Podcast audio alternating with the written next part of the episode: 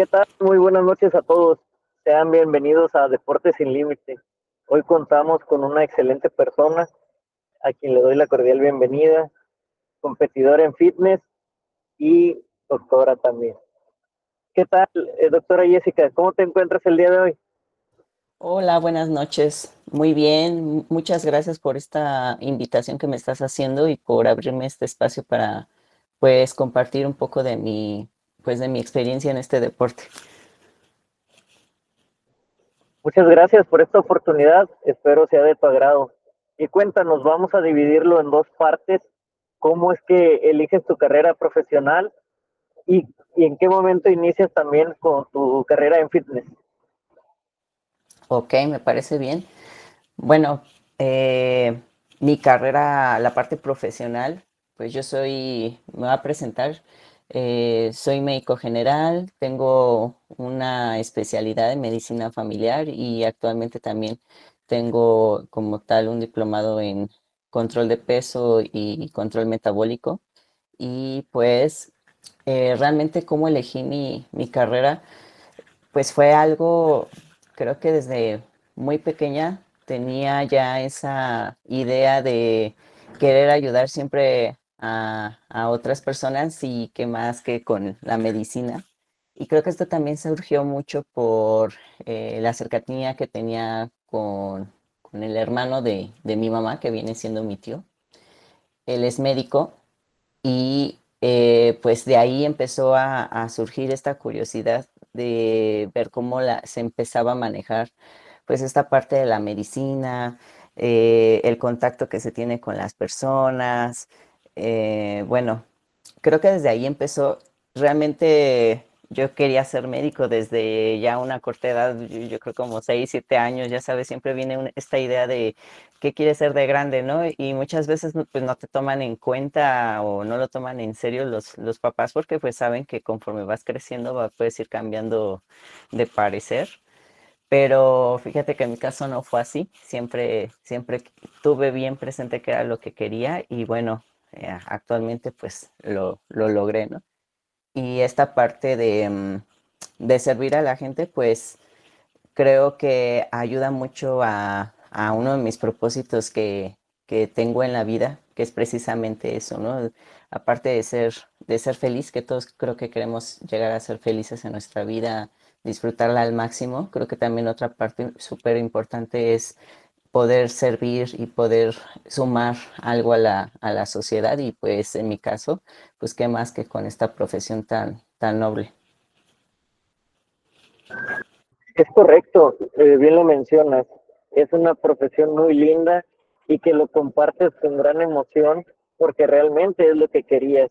Y sí, este, muchos eligen desde su niñez qué es lo que van a, a forjar en un futuro. Tienen una idea muy, muy bien clavada y la trabajan y por más que te puedan eh, orientar en el camino y decir, ¿sabes qué? No, mejor no la elijas, mejor sí, mejor no. Es tener una convicción. Y, siento que si te gusta y qué bonito que ayudas a, muchas personas. Eh, si recuerdas alguna anécdota que más te haya marcado o que te haya hecho reír, que digas, bueno, voy iniciando en el trabajo y me pasó esto. bueno, creo que primero empezaría por algo, eh, por, algo gracioso. Híjole, es que se han sido, se han sido varias, varias cosas que te van sucediendo, sobre todo cuando eres estudiante. Eh, pues te vas poniendo nervioso y a veces no, no mides lo que haces. Pero me acuerdo mucho de una anécdota este, yo estaba haciendo ya mi año de, de internado. Nosotros en el quinto año de medicina hacemos un año de internado que prácticamente son hacer guardias. En ese entonces eran guardias ABC, o sea, cada tercer día.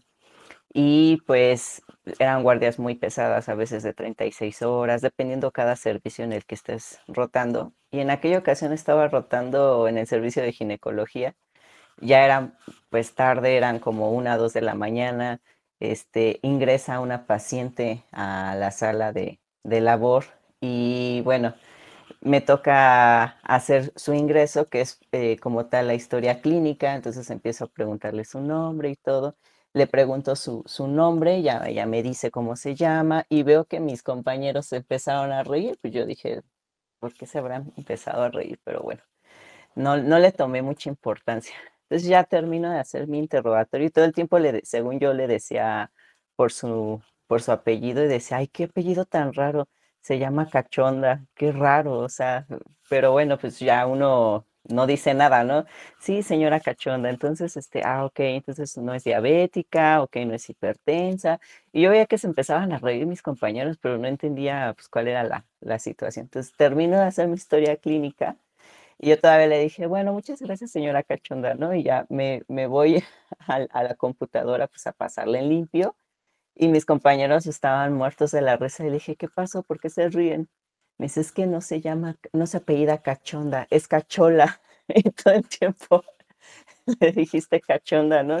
Y bueno, yo estaba, híjole, con la pena porque le había cambiado el apellido y aparte la señora pues ni siquiera fue como para corregirme y yo dije, ay no, qué oso, o sea, una de las cosas que, mm, pues sí, o sea, se te olvidan y con el cansancio, con el estrés de que tienes que hacer muchas, mucho trabajo y bueno, eh, aparte era como mi primer servicio en el que estaba rotando como interno, entonces, vaya, o sea, son, son cosas que que se te van quedando como anécdotas.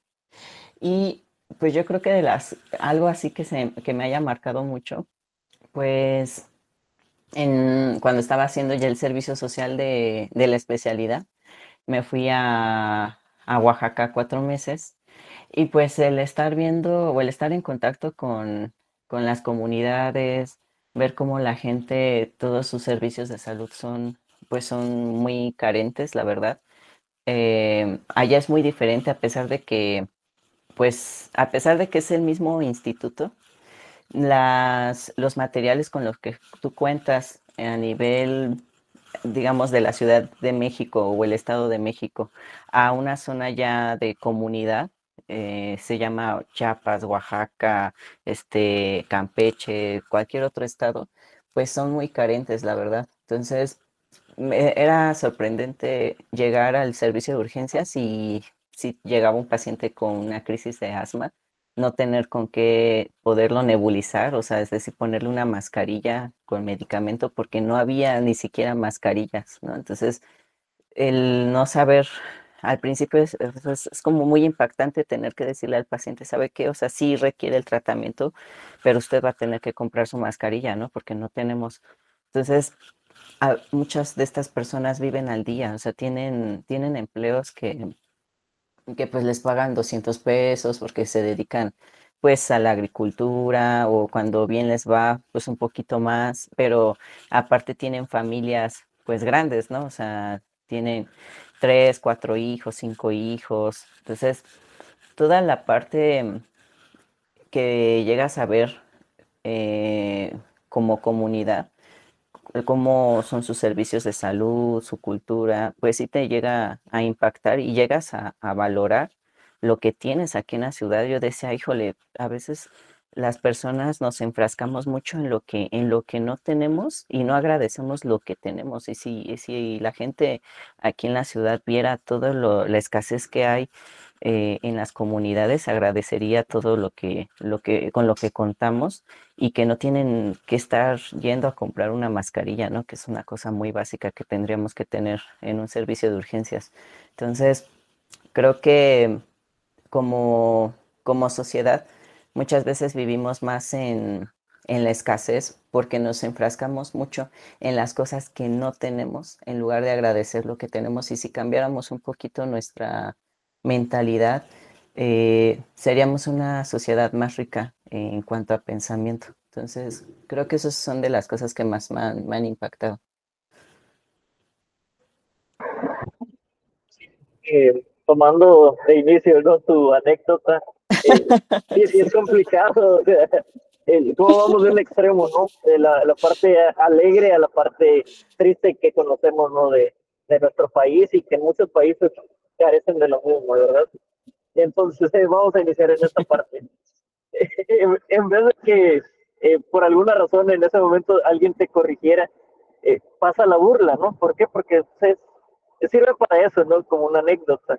También la señora, pues preocupada entre todo, entre todas sus situaciones, pues no se daba cuenta, ¿no? Pero también le daba pena, me imagino, por mirarlos a los demás eh, reírse. Entonces, ni cómo, ni cómo ayudarte, ¿no? sí, exactamente.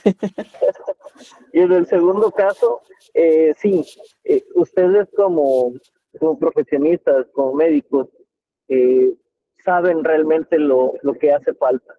Eh, principios básicos, materiales de curación básicos.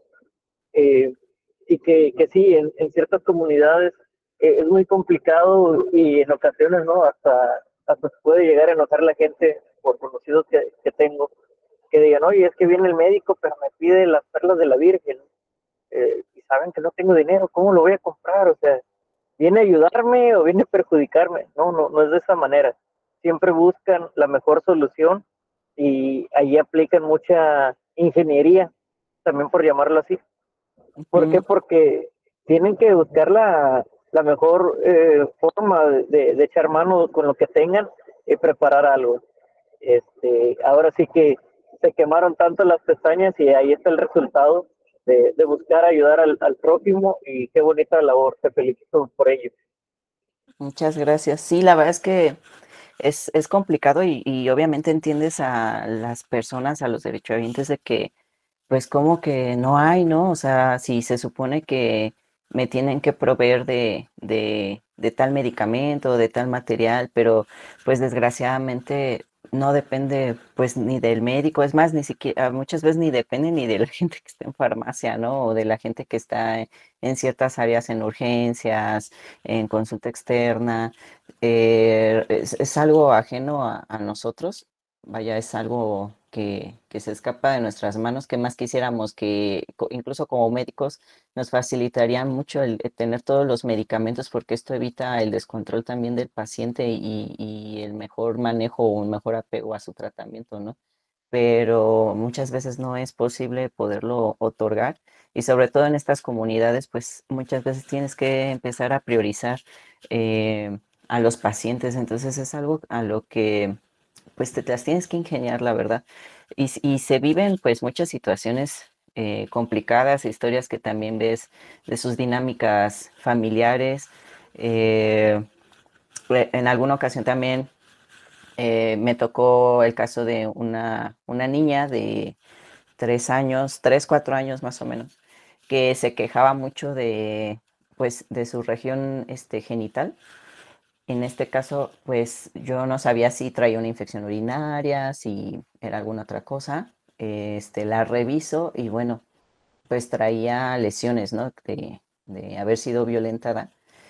Y pues sí fue un caso complicado porque cuando empiezas a, indagar resulta que pues era el hermano de nueve años. Entonces, eh, pues no sabes ni cómo manejarlo, ¿no? Eh, pues en este caso se levantó un acta precisamente ahí dentro del hospital. Se tiene que notificar a, trabajo social. Pero pues desgraciadamente, como esto sucedió pues en Oaxaca, no se le dio la continuidad que tendría que haber sido porque también la madre eh, pues ya no quiso darle, darle continuidad al caso precisamente porque se trataba de, su hijo, ¿no? De pues, cómo se espanta, no sabe cómo manejarlo, eh, son casos difíciles, casos que, que también te quedas como médico, pues que no sabes a veces cómo responder porque no tenemos esta cultura y no tenemos esta, esta información para manejar este tipo de situaciones, ¿no? Entonces también la sociedad muchas veces la sexualidad la maneja como un tabú, siendo que es algo muy natural y, si aún así, hablando de una manera sana sobre la sexualidad, no lo quieren hacer, imagínate, eh, hablar de este tipo de, casos de abuso sexual, pues es complicado. Entonces, eh, pues sí, son situaciones que vas viviendo y así te podría contar muchísimas historias, pero, pero creo que el mensaje más importante pues es que, que sepamos valorar lo que, lo que tenemos, ¿no? Y no vivir en una escasez. Es correcto. Poder llevar eh, a través de este tipo de entrevistas también, de conferencias, poder eh, este, alcanzar a, que sean escuchados, a, a que puedan transmitir, eh, no importa su nivel de educación, al, al final del día es sentido común y se puede platicar, romper esas barreras que, que sí han quedado impactadas desde las cadenas de televisión, las cadenas de radio, ahora con, con la libertad de Internet, a pesar de que en zonas rurales no existe eh, este acceso, bueno, poco a poco se, se van dando eh, mejoras ¿no? en la tecnología también para informarlos y, y que, que, puedan abrir, abrir también este, su corazón, su, su, su, su mente, porque realmente pues sí es impactante nos podemos cerrar a, a cosas que, que, están sucediendo y que a veces no queremos mirar o no quisiéramos ni escuchar en ocasiones, pero es, es algo latente. Y ojalá que, que, se genere más empatía y poder, poder acercarnos. Como cierre para, para tu carrera profesional, ¿te gusta soñar y si has cumplido algunos de tus sueños o prefieres irlos trabajando día a día para que no, no se bloqueen? Pues creo que al principio siempre todos tenemos sueños, ¿no? Y lo importante no es solo que se quede como un sueño, sino es aterrizarlo en algo ya materializado. Y creo que cuando tú haces trabajo día a día, como bien lo dijiste, empiezas a acercarte cada vez más a ese, a ese objetivo. El sueño se vuelve un objetivo que puede ser alcanzable. Entonces, siempre, creo que yo he alcanzado ese objetivo. Mi objetivo principal y por lo cual eh, inicié esto, aunque creo que es el motivo por el que la mayoría de los estudiantes de, de, medicina decimos cuando nos preguntan, es la pregunta así básica que nos hacen el primer día en la universidad, ¿no? ¿Por qué quisiste estudiar medicina? Y muchos, muchos, al menos recuerdo que la mayoría de mis compañeros decíamos es que para ayudar a la gente, ¿no? Pero en mi caso, creo que no he perdido la esencia de ese, del, del motivo que me orilló a, a, querer estudiar. Y claro que pues la, por, la parte económica, pues eh, digo, hay diferentes áreas de la medicina que pues no todas son tan lucrativas, ¿no? Como, como quisiéramos, porque pues tampoco es que vivamos de aire, o sea, vamos a ser sinceros, claro que todos estudiamos una carrera pues para tener un ingreso económico, pero en mi caso no he perdido la, el, vaya, la esencia que es eh, poder ayudar a la gente y poder sumar algo a la sociedad y, creo que eso es lo más importante. Es correcto. Nadie trabajamos por amor al arte. Lo hacemos con gran corazón, con gran amor, pero cuando el objetivo no es lo económico, sino es la parte eh, de correspondencia, de generación de, de, esos recursos a través del buen trabajo y del gran eh, ser humano. Yo así lo siento.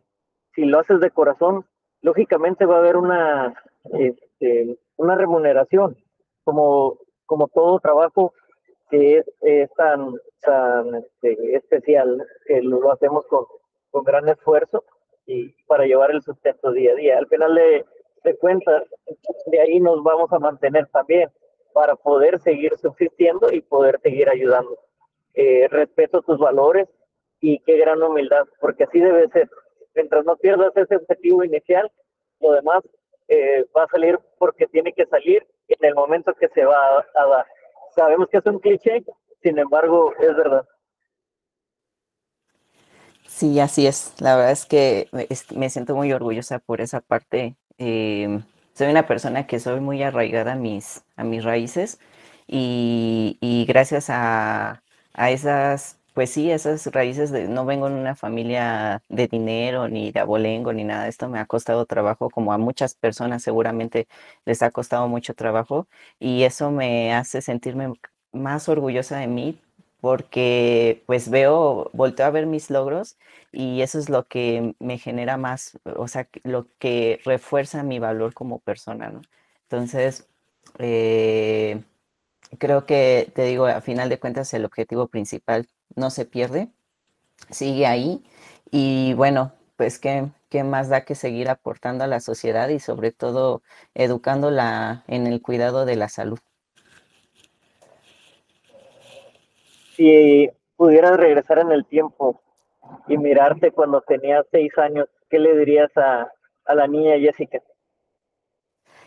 Esa pregunta es muy bonita porque sí lo he hecho y, y le diría que, que, no cambie nada de lo que, de lo que está viviendo porque a final de cuentas va a llegar a ser eh, el adulto que siempre quiso admirar y, y, actualmente soy el adulto que, que, esa niña de seis años admiraría. Entonces, no cambiaría absolutamente nada de lo que he vivido porque gracias a eso soy la persona que ahora soy.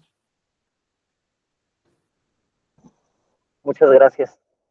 Ahora, cuéntanos cómo inicias en el mundo del fitness. ¿Por qué elegiste este deporte tan hermoso? ¿Qué crees que es ese? Como tal, no es que lo haya, no fue tanto una elección que yo estuve, no fue algo que yo fuera buscando, fue algo que solito se empezó a, dar. La verdad es que ya llegó un momento en el que, bueno, estaba haciendo mi carrera de medicina y todo esto y, empecé, empecé mi primer año en, pues en el posgrado que viene siendo la residencia médica y pues mis hábitos de alimentación sinceramente no eran los mejores pues la, por las guardias, por la dinámica que se va presentando en el hospital, este, las guardias eran muy pesadas también. Y llegó un momento en el que pues te empieza a caer el 20 y dices, a ver, hay que tener congruencia entre lo que, en lo que, lo que tú estás estudiando, lo que estás haciendo y con lo como te ves, ¿no? También. Entonces, no, nunca he sido una persona obesa, pero sí llegué a ganar unos kilitos de más, llegué a estar en sobrepeso y, y, fue un momento en el que dije, no, esta no soy yo, o sea, no, no me gusta cómo me veo. Entonces tengo que hacer algo. Y empecé a cambiar mis hábitos de alimentación, empecé a ir con alguien que me otorgara pues, un plan de alimentación, que empezara a hacer un poquito de ejercicio. Al principio empecé con ejercicio en casa, después me iba a correr, o sea, casi siempre he tratado de tener actividades este, deportivas, aunque durante mi carrera como médico, pues muchas veces no podía porque es muy demandante la carrera y era pues o comes o duermes o haces ejercicio, entonces pues tienes que hacer lo más básico que es comer y dormir, ¿no? Y en este caso pues empecé a darme también un poquito más de espacio en el segundo año de la especialidad que ya no me sentía tan, tan demandada como en el primer año. Y pues empecé a hacer un esfuerzo por llevarme mis comidas desde mi casa, llevarme todo, todos, tratar de llevarme todas mis comidas para mi guardia y pues al principio fue muy difícil, o sea, fue muy difícil porque yo veía a mis compañeros, pues cuando pedían comida en las guardias y a mí se me antojaba es que ya pidieron pizza, pidieron tacos, ¿no? Y yo veía cómo se los comían y yo con mi pollito y mis, mis verduras y al principio pues te pones de malas, te desesperas, pero poco a poco cuando tú vas viendo los resultados, eso mismo te va te va motivando y dices, no, o sea, estoy viendo eh, el buen resultado de tener una disciplina, un buen hábito de alimentación, mejoró, tenía problemas de colitis, de gastritis, estos fueron mejorando poco a poco. Y entonces yo empecé a ver cambios en mi cuerpo, cambios que me empezaron a, a gustar.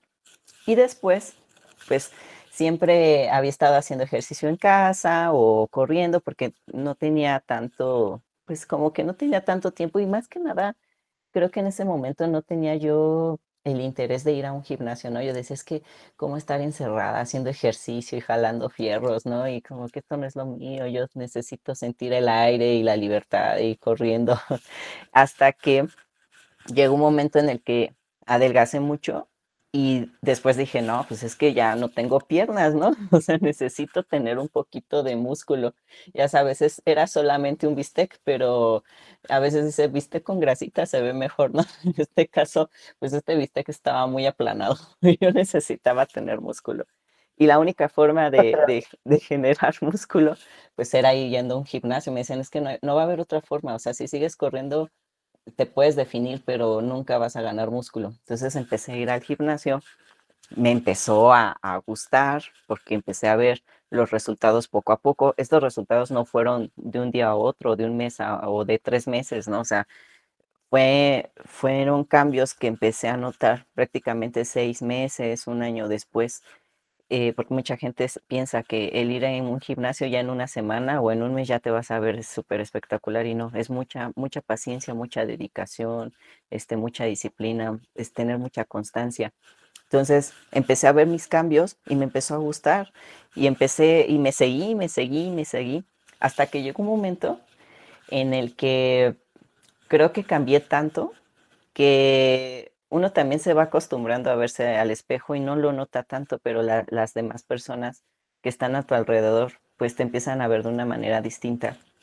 Y por ahí luego me hacían comentarios donde me decían, oye, ¿tú compites? Y yo decía, ¿de qué me están hablando, no? ¿Competir en qué? Dice, no, no, o sea, solo preguntaba yo, pues quién sabe, o sea, como que no les prestaba atención. Y me volvían a preguntar, oye, este, gente que no me conocía, ¿tú compites? Y yo le decía, pero competir en qué, o sea, ¿de qué me hablas? ¿En físico-culturismo? No, pues no. Me dice, no, pues es que te vas viendo bien, pensé que competías, este, pues tienes buenos cambios, ¿no? Y así como que, pues te empieza a entrar como que esa cosquillita, dices, ay, ¿en serio? O sea, como que no, no te la crees. y llegó a, por allá Sí, o sea, llega un momento en el que la verdad es que no te la crees al principio. Y por ahí llegó alguien que, que me vio, un buen amigo, este, actualmente todavía, eh, bueno, está conmigo este amigo, y, y, él lo conocí precisamente en un gimnasio y me, me, dijo, oye, tienes, pues, tienes buen potencial para, para competir. Y le dije, ¿cómo crees? O sea, no, yo, yo no me veo así, ¿no? Como están ellos, y yo, yo siempre los veía eh, súper espectaculares y los veía enormes y decía, no, claro que no, o sea, a mí me faltarían años para llegar a, a ese nivel. Y me decía, no, mira, este, te voy a presentar a alguien que fue, pues, mi primer coach como tal, este, me presentó a, a Oscar Loyola en ese entonces, este, voy a presentar a Oscar Loyola, él, este, pues es, una persona que lleva, eh, pues sí, gente para competencia. Y pues vamos a ver qué te dice, no pierdes nada. Y dije, pues bueno, pues, no pierdo nada, ¿no? O sea, vamos a ver. Entonces llegó con él, me ve y me dice, pues sí, traes, traes potencial, yo creo que te podríamos preparar para la siguiente competencia. Y yo así, a ver, a ver, a ver, no, pues calma, ¿no? O sea, no, yo creo que me, yo creo que mínimo un año, yo por acá mentalizándome, ¿no? Y eso, pues para ver cómo me veo, y me acuerdo mucho que, que él me dijo, bueno, piénsalo, piénsalo y, y, cuando ya estés lista me vienes a ver. Y ese pensar, pues se, se, llevó un mes, ¿no? Entonces, cuando lo volví a ver, me dijo, ¿qué has pensado? Y le dije, no, pues es que todavía no estoy como convencida, siento que me falta mucho. Y recuerdo mucho que me dijo, mira, esto es como si tú quisieras un viaje. Cuando tú quieres un viaje, ¿qué es lo que haces? Le ahorras y le metes al cochinito y todos los días estás metiendo y metiendo para poder alcanzar ese objetivo de poder ir al viaje, ¿no? Pero si tú no le ahorras y tú no le vas metiendo al cochinito, pues se queda solamente pues en un proyecto, ¿no? Como en, en, lo que hablábamos hace ratito, en un sueño. Y hasta ahí. Pero si no te atreves a hacerlo, nunca, nunca lo vas a saber si, si realmente es algo para ti, si eh, tienes potencial o no tienes potencial.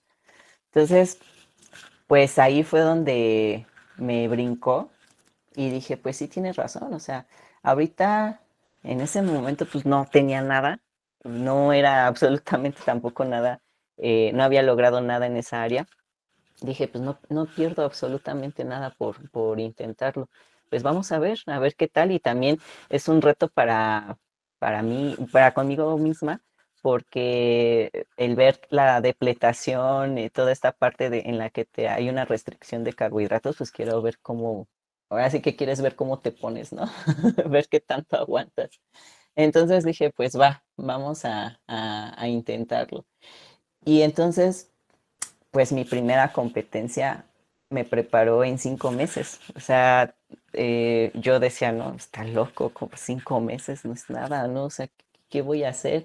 La verdad es que iba con una idea de, no, pues si me, si, si llego a ganar algo, pues la verdad va a ser de suerte. O sea, muchas veces no, pues sí, te digo, no, no te crees esta, esta idea de no crees todo tu potencial, ¿no? Lo que puedes llegar a alcanzar.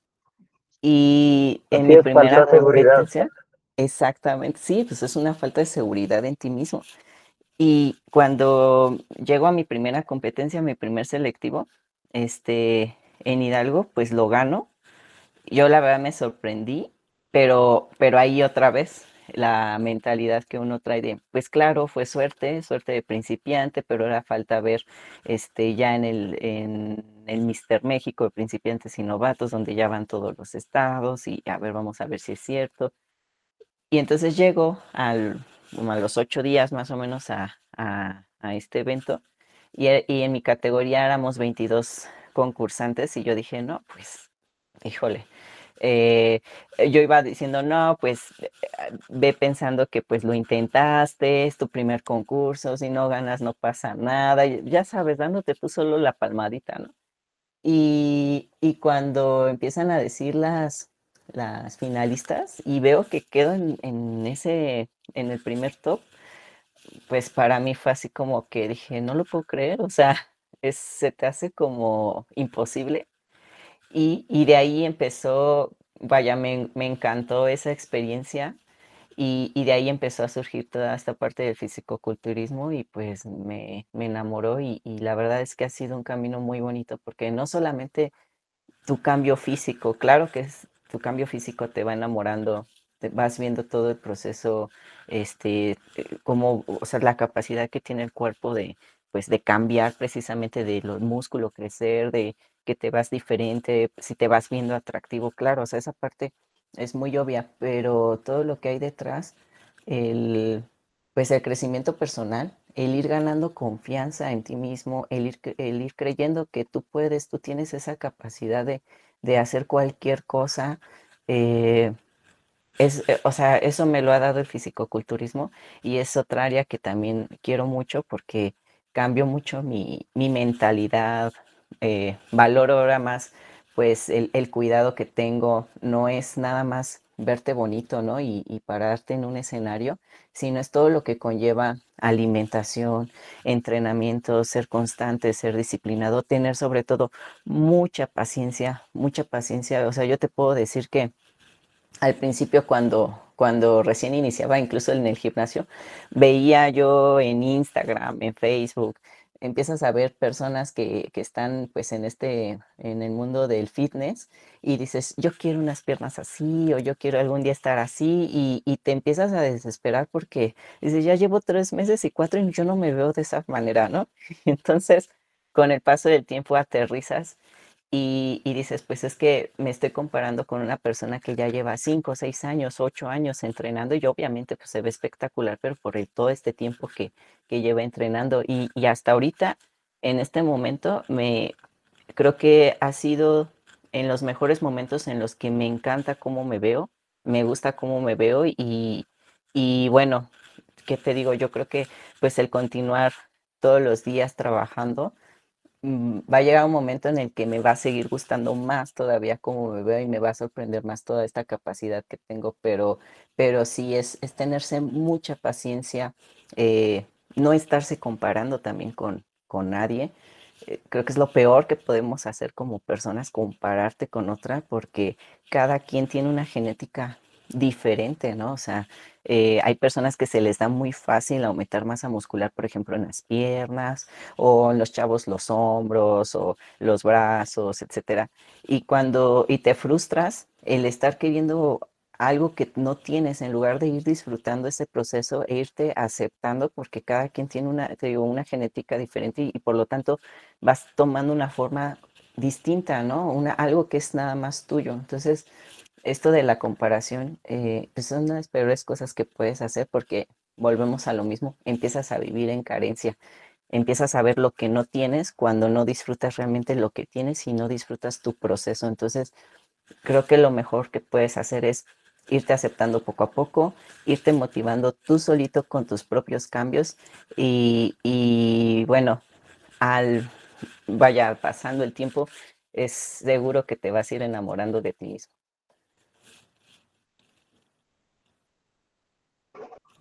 Las distintas habilidades ¿no? que, que, siempre da el deporte, porque lo podemos aplicar en cualquier área, en nuestra carrera profesional, en cualquier tipo de trabajo, en actividades. y que regresamos a, la plática del inicio. Realmente valorarnos lo que tenemos, lo que somos, este, porque nos la pasamos pensando mucho en, compararnos, como bien lo comentas, en lo que nos hace falta, más no lo importante que, lo, que lo tenemos. Gracias a Dios podemos estar completos, estamos sanos, pero siempre nos fijamos, ah, es que me falta bajar de peso, me falta subir de peso, me falta músculo, me falta, me falta, en, lo, en lugar de admirar y valorar lo que tenemos. Eh, eso es muy importante y aquí lo, lo vuelves a, recalcar muy bien. Este, se ve que también lo disfrutas y eso es algo muy bonito, que lo compartes de esta manera. Por eso fue la, invitación de, de, conocerte, de saber tu trayectoria y que en este desarrollo personal que, que tienes, muchos se ven inspirados porque sé que así lo haces. ¿Cuántos mensajes no te dejan de inspiración y de, agradecimiento que, que, te miran y dicen, oye, yo quiero ser como tú? Y otros mensajes no ofensivos, de este, gente que, que, no tiene nada que hacer porque es más fácil redactar cosas ahí que, en lugar de, de buscar ayuda y, y seguirnos preparando en esto que es muy bonito llamado vida. Exactamente. Ahorita que mencionas esta parte, sí, eh, la parte de los, los mensajes que son, que son bonitos, pues como que la parte más fácil, ¿no? Porque dicen, ah, claro, le está inflando el ego, no. No es que te infle tu ego, creo que es como, es, en mi caso yo lo siento como un compromiso al dar un extra y sobre todo, yo siempre se los he dicho a mis pacientes, hasta se los pongo en, su, en sus planes de alimentación, hasta en la parte de abajo, recuerda que tú eres tu propia motivación, ¿no? O sea, tu, tu, propia motivación siempre debes de ser tú. Más que tu propia motivación, esa motivación la tienes que volver una disciplina, un hábito y un estilo de vida para que sea perdurable. Y, y cuando, cuando tú haces las cosas disfrutándolas, este, todo el proceso, aceptándolo, solito empiezas a transmitir a las demás personas esa, esa sensación de disfrute de lo que estás haciendo y es cuando te empiezan a voltear a ver y, y, no es como que busques, ¿no? La atención, sino solito la gente te empieza a ver y dices que se ve que, que lo disfrutas y que le echas un chorro de ganas y gente que pues me ve entrenando en el gimnasio, me dice, te vi tan concentrada incluso que no te quise ni saludar porque te vi bien metida. y luego les digo, sí, no, tú salúdame, no hay ningún problema. A veces me, me, me, meto tanto en lo que estoy haciendo que luego ni siquiera me doy cuenta, ¿no? Cuando me saludan y ya después digo, ay, creo que me, saludó y bueno, digo, ya, yo la perdón, este, no te vi, estaba muy, muy metida en, en, mi, en mi entrenamiento pero sí, esta parte de, que te dejan los mensajes, claro que te motiva, este, te sientes comprometida también todavía a, hacer un esfuerzo extra. Y la parte de, pues, de que te empiezan a molestar, te empiezan a, a insultar, híjole, ese también ha sido el pan nuestro de cada día, pero también de aquí se aprende mucho. Creo que la, no, es lo, no son las cosas que te pasan, es la forma en la que tú actúas ante las situaciones. O sea, nosotros pues no tenemos el control de lo que digan, de lo que piensen o de lo que hagan las demás personas, pero sí podemos controlar la forma en cómo vamos a responder ante las situaciones. Entonces hay que ser muy inteligentes y esta parte de, que eh, nos empiezan a molestar también como fisicoculturistas, en mi caso, he tratado de aprender también de eso. Creo que siempre tratar de ver el lado positivo de la situación, de ver, ok, esta persona me está molestando, ¿por qué me está molestando? ¿No? O sea, ¿qué, es, qué enseñanza me tiene que dejar?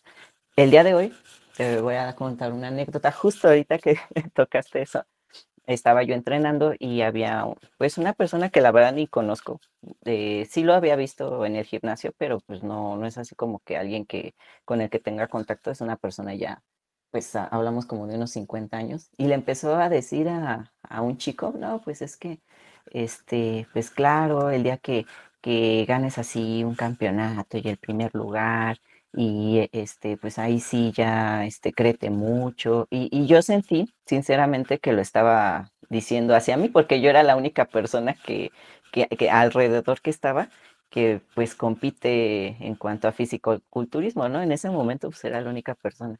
Y veía cómo me volteaba a ver y yo decía, eh, pues imagínate qué cosas tienen que estar pasando en su vida para voltear a ver la vida de otra persona y, aparte de, todo, ¿no? Pues estarte echando ahí tierra. Entonces, ahí es donde aprendes tener también mucha paciencia, aprendes a elegir tus, tus, tus batallas, con quién sí, con quién no vale la pena. Y en ese momento, pues a lo mejor pude haber reaccionado y decirle, oye, ¿qué te pasa? No, o sea, bájale. No, simplemente no, no le dije absolutamente nada, porque también aprendes y lo ves de quién viene. Mucha gente que te critica es gente que no ha logrado nada, pues en este medio, que ni siquiera tiene cuidado con su cuerpo y esto también te habla mucho de su amor propio, porque la disciplina es uno de, las, de los actos de, amor propio que se puede tener a uno mismo. Y ah, te habla mucho de, carencia, ¿no? De, por qué tienes que estar volteando a ver la vida de, los demás. Entonces, uno tiene que aprender de eso, a saber elegir bien sus batallas y a no tomárselo personal, digo, aunque, aunque sabes que, es, que va para ti, eh, más bien tienes que aprender a cómo lo voy a manejar, ¿no? O sea, ¿qué estoy sintiendo? ¿Me, está, me estoy dejando llevar por esta situación? No, pues no, decido no engancharme, eh, lo veo de quien viene y, y, va, o sea, que fluya, ¿no? Y esto te va generando, te va haciendo más fuerte porque aparte tú, como persona, sabes cuál es tu valor. Y tú sabes, sabiendo tu valor, viendo tus logros y todo lo que has alcanzado, este tipo de, comentarios, pues son nada para uno. Entonces, eh, te digo, o sea, aprendes de muchas maneras y, yo prefiero verlo así, verlo como un aprendizaje, ver qué tanta paciencia tengo, qué tanta tolerancia y no dejarme llevar por esos comentarios porque yo sé cuánto es lo que valgo y yo sé lo que me ha costado y pues te digo, yo, me siento orgullosa de, de lo que he logrado y con eso me quedo.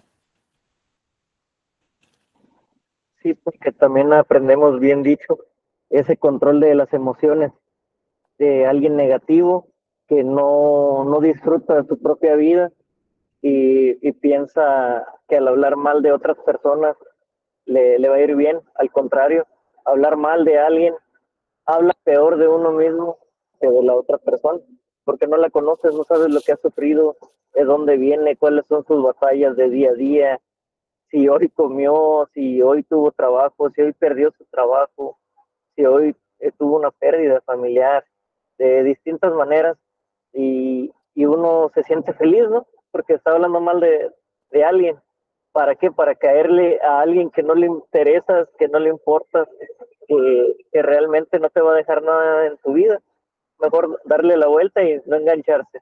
Bien dicho y, y eso es así, ¿no? No somos monedita de oro como para que todo el mundo le caigamos bien, pero siempre es importante el, mantener la frente en alto y controlarnos, no rebajarnos a ese nivel, porque nos va a ganar por experiencia, ¿no? De, inmadurez y, y, de falta de respeto. como agradecimiento, como agradecimiento que, algún mensaje de agradecimiento que tengas para tus amigos, tu familia, todas las personas que, se han cruzado en tu camino y las que vienen también por conocerte y que, sigas transmitiendo todo esto. Te felicito. Pues la verdad es que pues, estoy muy agradecida con, con muchas personas que me han apoyado. Eh, e, esto me ha permitido ver quién, quién realmente está conmigo, eh, quiénes son mis amigos, quiénes son mi familia, mi familia incluso no, no sanguínea, sino tengo familia que es por elección, que son personas que han estado ahí al pendiente, que me apoyan siempre, que han estado en situaciones buenas y malas. Este, híjole, la verdad es que eh, estoy muy agradecida también con, con la vida, con todo lo que me ha dado. Tengo, o sea, gracias porque tengo eh, un techo donde dormir, protegerme del frío, de la lluvia. Eh, tengo a, mis, mis perritos, ¿no? Que son mi familia, mi familia elegida, precisamente, que no es consanguínea, es mi familia elegida. Mi mamá, le agradezco mucho, siempre ha sido mi mano derecha, me ha cuidado, este, desde, pues sí, desde, desde niña, ¿no? Me ha dado la vida. tengo un trabajo estable, eh, tengo la, vaya, esa, esta posibilidad de, de hacer lo que me gusta y de, dos cosas que me gustan y mezclarlas y, y, bueno, lo disfruto muchísimo y poder ayudar también a, las personas a alcanzar sus, sus, metas. Es muy bonito cuando empiezas a ser, a ser, parte de ese proceso de la persona. Solamente eres una parte, eres, eres, le das la herramienta y ellos son los que hacen el resultado, ¿no? Entonces, estoy muy agradecida con, con todo lo que, lo que he logrado, con todo lo que tengo, con todas las personas que he conocido, porque también me han enseñado muchas cosas. Eh, todo lo bueno y lo malo me ha dejado mucho aprendizaje y pues también ansiosa por lo que pueda venir y por lo que siga aprendiendo. Yo sé que me faltan, me falta mucho, ¿no? Y apenas es, pues voy empezando, pero me siento muy contenta de, de lo que hago, lo disfruto mucho. Y, y bueno, la verdad es que estoy muy, muy contenta y me siento muy bendecida por, por todo lo que, lo que he logrado y por todo lo que tengo. Te felicito por, por la manera de platicar, de expresarte, de, de corazón te lo digo. Y es verdad, vinimos a esta vida, gracias a Dios, a disfrutarla.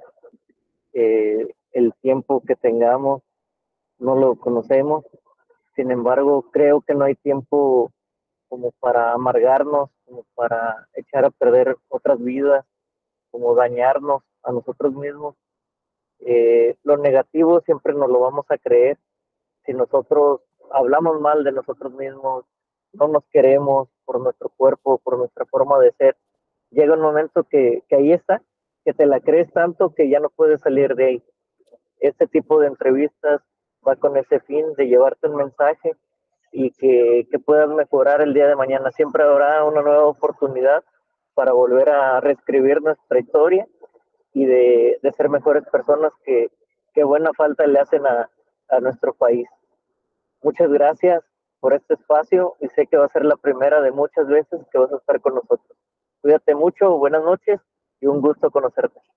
Muchísimas gracias por, por abrirme este espacio y, y claro que sí, encantada de volver a estar en tu programa y pues te deseo también el mejor de los éxitos y sobre todo pues porque también estás impactando en la, en la gente, estás creando conciencia eh, y vaya, estás aportando a, a, la sociedad, llegando pues de alguna manera, ¿no? Diferente.